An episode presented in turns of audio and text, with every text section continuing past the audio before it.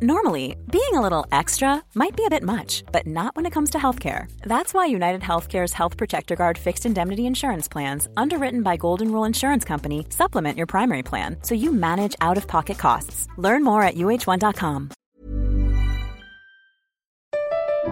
Comment contribuer à un monde de demain plus durable La saison 2 du podcast Créateur d'impact va chercher les réponses en immersion au plus près des bénévoles, dirigeants d'associations ou bénéficiaires. Des histoires inspirantes et émouvantes sur les motivations de ces aventuriers de l'humain qui s'engagent dans la construction de la société de demain.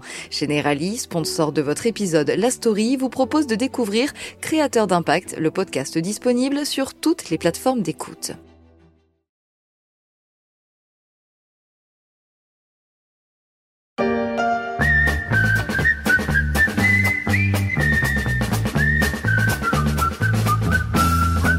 Sur les marchés financiers, il ne faut pas chercher le gendarme à Saint-Tropez, mais plutôt sur Internet, où il a fort à faire, voire du côté de Dubaï ou de Malte, où se reposent quelques-unes des nouvelles stars du conseil en investissement. Aux gendarmes d'ailleurs de rappeler que les conseilleurs ne sont pas les payeurs, un gendarme de la bourse qui se cherche d'ailleurs une nouvelle tête, mais pourquoi faire?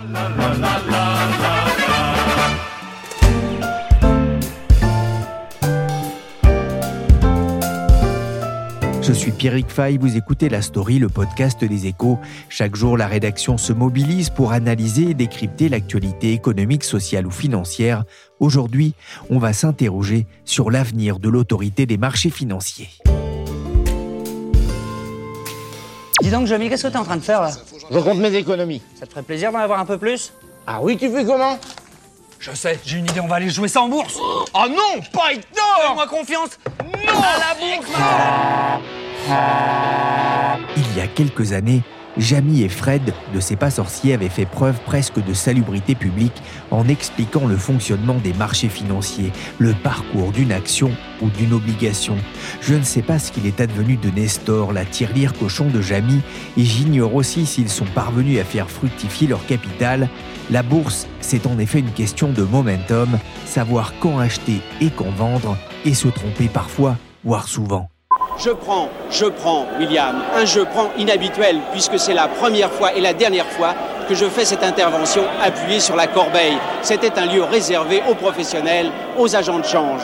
Plus rien ne se passe au célèbre Palais Brognard à Paris, place de la Bourse. Les actions se sont dématérialisées et les traders ont abandonné la corbeille depuis longtemps au profit d'ordinateurs et de double écran, pour ne pas dire plus. Mais en face de l'antique Bourse de Paris se situe l'une des institutions essentielles au bon fonctionnement des marchés financiers. J'ai nommé l'autorité des marchés financiers AMF, à ne pas confondre avec l'Association des maires de France. L'AMF n'est autre que le gendarme de la bourse, et alors que l'on attend d'un jour à l'autre la nomination d'un nouveau président, je me suis demandé à quoi servait vraiment l'AMF et pourquoi son patron n'allait pas manquer de travail dans les mois à venir. Je suis donc allé voir Laurence Boisseau au service marché des échos. Bonjour Laurence. Bonjour Pierrick. D'abord, quand a été créée l'AMF L'autorité des marchés financiers a presque 20 ans. Elle a été installée euh, par Francis Maire en fin novembre 2003. Il était alors euh, ministre de l'économie, des finances et de l'industrie.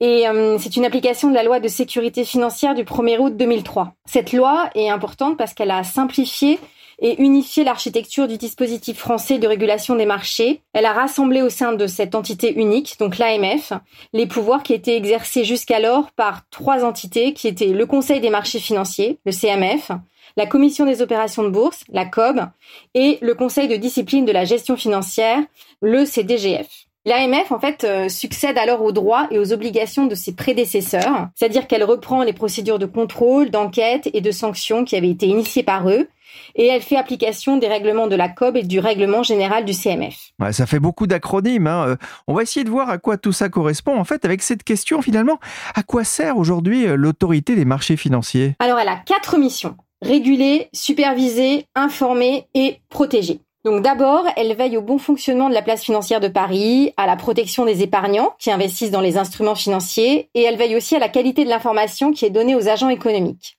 Ensuite, elle joue un rôle dans les réglementations financières.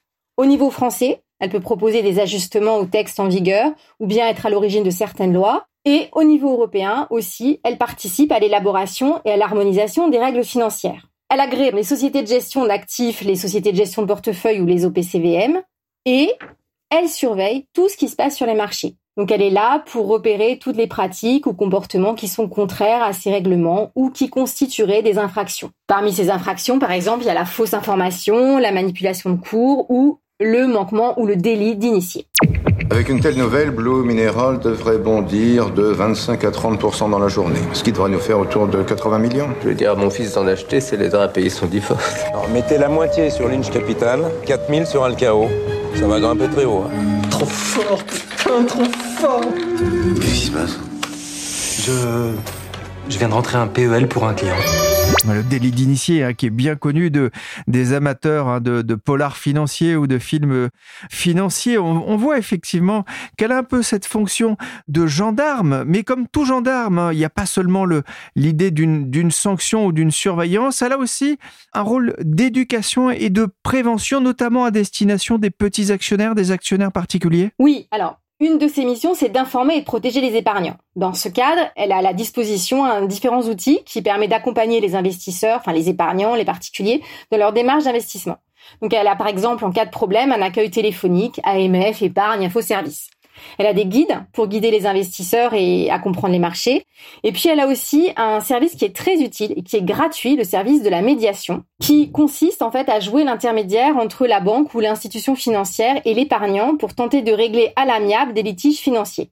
Donc ça peut concerner par exemple des problématiques d'épargne salariale, des problématiques de PEA ou bien des problématiques d'exécution d'ordre de bourse. Et souvent, ce service arrive à obtenir des indemnisations qui permettent de réparer le préjudice subi par le particulier. Oui, par exemple, un particulier qui euh, estime qu'il a été mal conseillé, par exemple, par sa banque, il peut se, se tourner vers l'AMF là aussi pour obtenir une médiation? Alors ça dépend en fait du, du produit proposé. Si c'est un produit qui est dans le champ de compétences de, de l'AMF, le médiateur peut en effet essayer de régler à l'amiable ce litige. Alors ça ne veut pas dire qu'il va y arriver, mais il va tenter et parfois il, il y arrive bien, oui.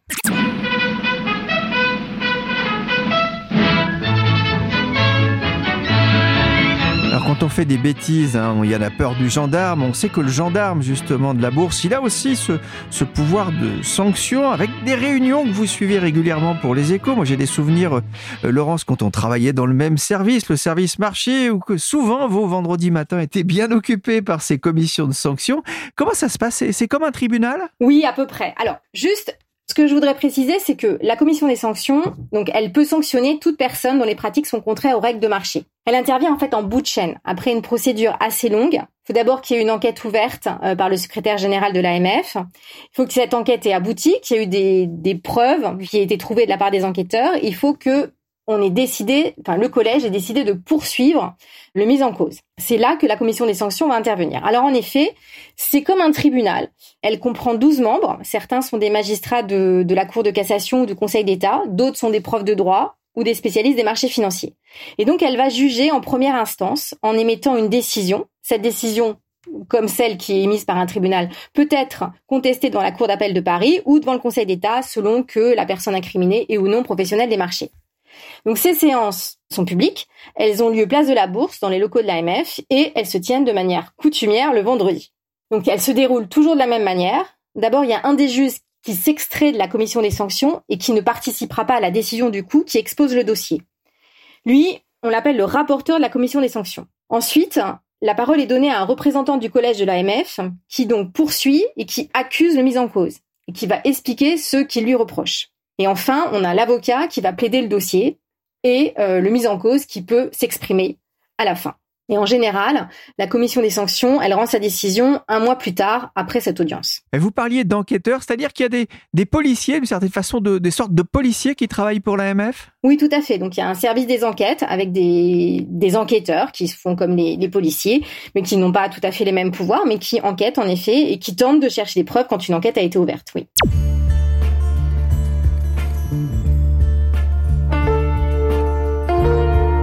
L'AMF ne donne pas des amendes aussi salées que l'autorité de la concurrence qui chasse les cartels et les ententes sur les prix, mais est-ce qu'elle contribue quand même au, budget de l'État? Oui, alors à l'AMF, le plafond des sanctions, c'est 100 millions d'euros ou alors le décuple du montant de l'avantage retiré. À l'autorité de la concurrence, c'est bien plus élevé, hein, car le maximum, ça correspond à 10% du chiffre d'affaires mondial, donc ce qui peut être très très élevé. Malgré tout, sur 2021, la commission des sanctions a prononcé un montant de sanctions de 60 millions d'euros. C'était du jamais vu d'ailleurs. Par exemple, en août 2021, Amundi, la société de gestion euh, du Crédit Agricole, a écopé de la plus grosse sanction jamais prononcée, à savoir 32 millions d'euros pour manipulation de cours sur le futur Eurostock 50. Ça, c'est un indice boursier, hein, on va le préciser. Hein. Oui, oui, oui. La même année, euh, le groupe alimentaire marocain Diana Holding et sa patronne, qui s'appelle Rita Zniber, ont été condamnés pour délit d'initié à payer 16 millions d'euros. Donc ça aussi, c'est une grosse amende. Bon alors, regardez-vous Là j'espère, messieurs, que nous ferons du bon travail ensemble. Écoutez-moi bien. Vous savez que le gendarme est à la nation ce que le chien de berger est au troupeau. Il faut souvent aboyer, parfois mordre, mais toujours se faire craindre. Vous êtes les branches, je suis le tronc. Une seule chose compte, c'est que la récolte soit bonne et que les vaches soient bien gardées. Ce sera tout, messieurs.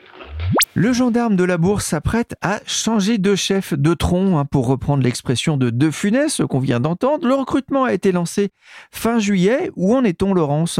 Alors oui, euh, Robert Hoffel, euh, président depuis 2017, a quitté ses fonctions le 31 juillet. Bon, alors pourquoi? Parce qu'il a un mandat de 5 ans et qu'il arrivait à terme et ce mandat n'est pas renouvelable. Alors, le départ de Robert Hofer était prévisible puisque ce mandat a une fin, mais la rumeur dit qu'en fait le gouvernement et le président lui ont cherché un successeur et qu'ils ne l'ont pas trouvé. Du coup, Bercy a lancé un recrutement ouvert avec un appel de candidature. Alors, il l'avait déjà fait en 2017, mais il espérait ne pas le refaire dans ce cas-là. Et bon. Et dans son appel à candidature, Bercy a demandé un candidat avec une expertise en matière financière, évidemment, une expérience dans la sphère publique, ainsi qu'européenne et internationale. Ce recrutement, il est fait de la manière suivante il y a trois personnalités qualifiées qui ont été désignées pour aider le ministre de l'économie à faire un choix. Ces trois personnalités sont Christian Noyer, c'est un ancien gouverneur de la Banque de France, France Drummond, elle est professeure de droit, et Carmine Dinoia, c'est un ancien président de la Consob, le gendarme boursier italien. Ces trois personnes sont là pour faire une sélection parmi les candidats. La phase d'entretien, elle a eu lieu la première semaine de septembre. Et selon les rumeurs, le panel aurait déjà fait des recommandations. Et en fait, c'est Emmanuel Macron qui doit décider. À l'heure actuelle, on ne sait pas combien il y a de candidats. Le secret est hyper bien gardé. La dernière fois, il y a 5 ans, il y a eu plus de 40 candidats. Cette fois-ci, il semble qu'ils soient beaucoup moins nombreux. Alors pourquoi? Parce que le poste est prestigieux, certes, mais le salaire est pas très élevé. Enfin, il est moins élevé que dans le privé, pardon. Un président de l'AMF, il gagne 230 000 euros par an et il n'a pas de rémunération variable. En plus, L'inconvénient, c'est que son mandat ne peut pas dépasser 5 ans. Et après, trouver un emploi dans la finance, c'est assez compliqué parce qu'en fait, euh, il se retrouve très souvent face à des situations où il risque d'être en conflit d'intérêts, donc il ne peut pas y aller. Ce qui expliquerait pourquoi il y aurait eu peu de candidats cette fois-ci. Ah, le Code monétaire et financier hein, dispose que le président de la République nomme le président de l'AMF pour une durée de 5 ans non renouvelable. C'est ce qu'on peut lire hein, dans l'appel à candidature publié sur le site de Bercy. La présidence de l'autorité des marchés financiers ne peut pas rester vacante. Il y a donc pour l'instant un président intérimaire qui occupe le poste en attendant l'arrivée du nouveau patron. Robert Offel a lui quitté son poste fin juillet. Laurence, quel est son bilan? Il a eu quand même un événement assez euh, Il a eu à gérer la pandémie, une période compliquée qui s'est traduite euh, par des marchés en net repli. Et euh, pendant deux mois, il a interdit la vente à découvert sur l'ensemble des titres. Ensuite, indépendamment de la crise financière, l'AMF s'était fixé trois axes stratégiques pendant son mandat. Faciliter l'intégration européenne des marchés financiers, favoriser l'essor de la finance durable et accompagner la finance digitale dans ses premiers pas. Ce qu'elle a fait. Sur les cryptoactifs, ou les actifs numériques, l'AMF a été particulièrement proactif. Elle a contribué à la rédaction du cadre réglementaire dans la loi Pacte pour les levées de fonds par émission de jetons et pour les prestataires de services numériques, c'est-à-dire les plateformes d'échange de cryptoactifs. Et cette loi est importante parce qu'elle a inspiré le règlement MICA au niveau européen, qui a été arrêté lors de la présidence française de l'Union européenne.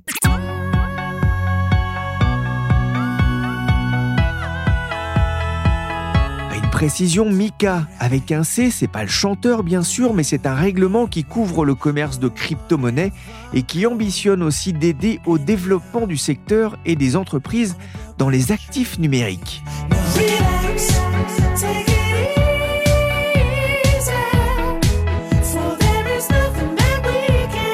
A d'ailleurs de l'ambiance, place de la bourse, la nomination d'un nouveau président pour l'AMF, un poste important pour la surveillance des marchés financiers et qui intervient alors qu'il y a de nombreux départs ces derniers mois à des postes clés, dont la directrice des affaires juridiques.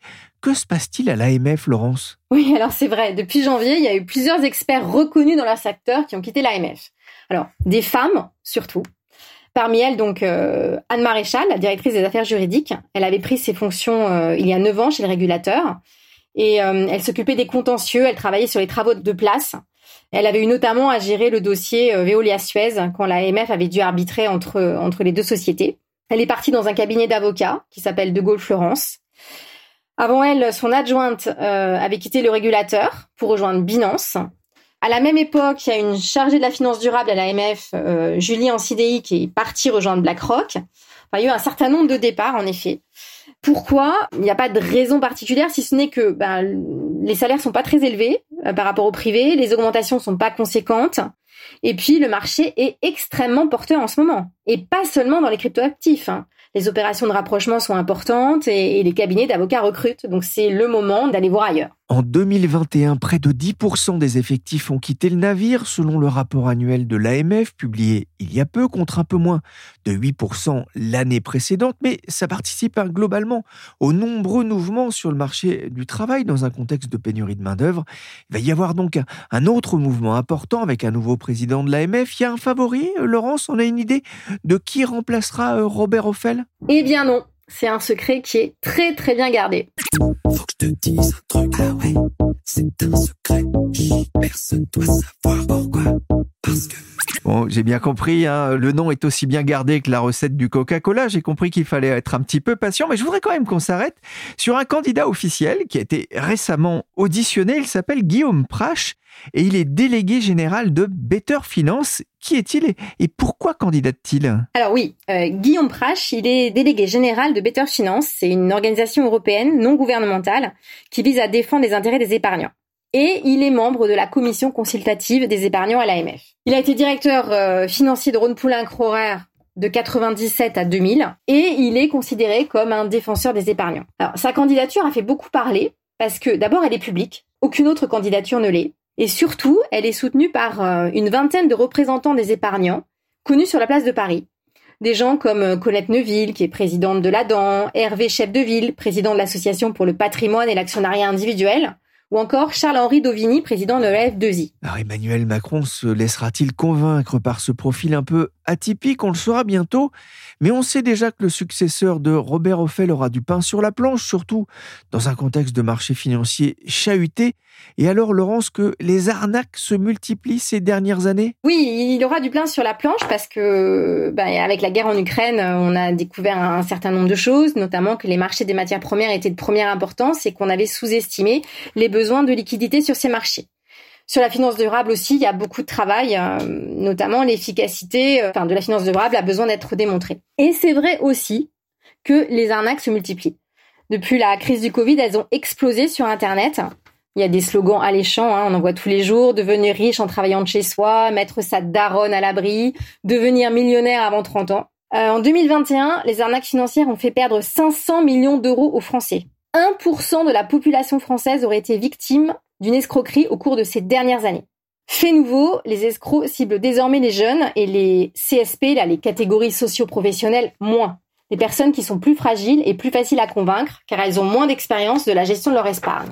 Parmi les arnaques marquantes de ces derniers mois, il y en a une qui porte même sur l'investissement dans les vaches. Certains font miroiter des rendements garantis entre 6 et 12% selon les races. Je vous conseille d'ailleurs la lecture d'une enquête de Pierre Demou sur le sujet, un article de mai 2020. Les escrocs ne manquent pas d'imagination et l'AMF elle-même est, parfois victime d'usurpation d'identité Ah oui, début septembre, euh, le comble. L'AMF a alerté sur la multiplication de sites frauduleux qui utilisaient son nom. Le risque, c'est que ces sites qui ont un nom de domaine qui comprend l'acronyme AMF harponnent des individus et leur demandent des données confidentielles, hein, comme les coordonnées bancaires. Alors évidemment, avec le mot AMF, on a tendance à pas se méfier. Mais oui, c'est assez dingue en fait. Et l'AMF n'est pas la seule victime. J'ai reçu vendredi une alerte au public de la Banque de France concernant l'utilisation frauduleuse de son nom, mais aussi de son numéro de téléphone, utilisé par des arnaqueurs dans le cadre de fraudes dites aux faux courtiers. La Banque de France appelle les consommateurs à la plus grande vigilance et rappelle qu'elle n'intervient jamais dans la souscription de crédit bancaire. Bonjour Avez-vous déjà rêvé de gagner des sommes colossales grâce au trading alors que vous n'y connaissez rien? Eh bien, votre vœu vient d'être exaucé. Je m'appelle Thomas et je suis analyste programmeur. J'ai travaillé avec les plus grands, comme Bill Gates, Mark Zuckerberg. J'ai également collaboré avec les nazis, mais ça, il faut pas le dire. Comment gagner 1000 euros par seconde? Le sketch moqueur de Superflamme, c'est une épidémie sur YouTube, TikTok et les réseaux sociaux. Les influenceurs de la bourse, on en avait parlé il y a quelques mois dans la story avec Nessimaïd Kassimi. Laurence, l'AMF a aussi ses influenceurs à l'œil dans un contexte de frénésie, notamment sur les cryptoactifs. Oui, parce qu'il se trouve que les réseaux sociaux et les influenceurs sont les nouveaux points d'entrée apparus ces dernières années. Alors, on a un mode opératoire que l'AMF a bien repéré. Par exemple, sur Instagram, TikTok ou Snapchat, les influenceurs partagent de faux bons plans pour inciter les jeunes à se former au trading ou bien à acheter des cryptoactifs. En 2021, euh, l'influenceuse Nabila, elle s'est fait taper sur les doigts. Elle a eu une amende de 20 000 euros. Alors c'est pas beaucoup, mais bon, c'est déjà le, le commencement pour pratique commerciale trompeuse. Elle avait fait en 2018 la promotion de services boursiers sur Snapchat et elle n'avait pas mentionné qu'elle était rémunérée pour cela. Dernièrement, il y a une autre grosse arnaque qui a fait beaucoup parler d'elle. C'est celle de youtubeur CryptoGouv.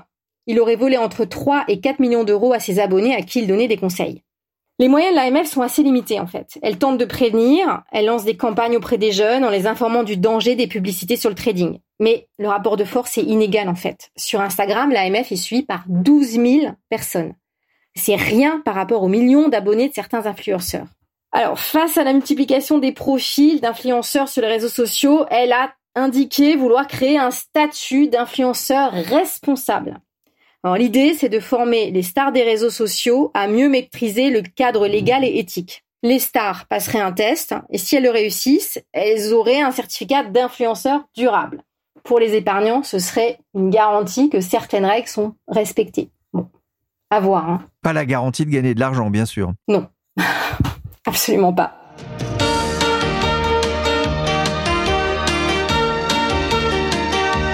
Laurence Boisseau, journaliste au service marché des échos, pour cet aperçu du rôle de l'AMF, en attendant de connaître le successeur de Robert Offel, qui, je trouve, a un faux air de Scott Bakula. Un petit clin d'œil pour mes collègues du service marché. Cet épisode a été réalisé par Willy Gann, chargé de production et d'édition Michel Varnet. La story est disponible sur toutes les applications de téléchargement et de streaming de podcasts. Abonnez-vous pour ne manquer aucun épisode.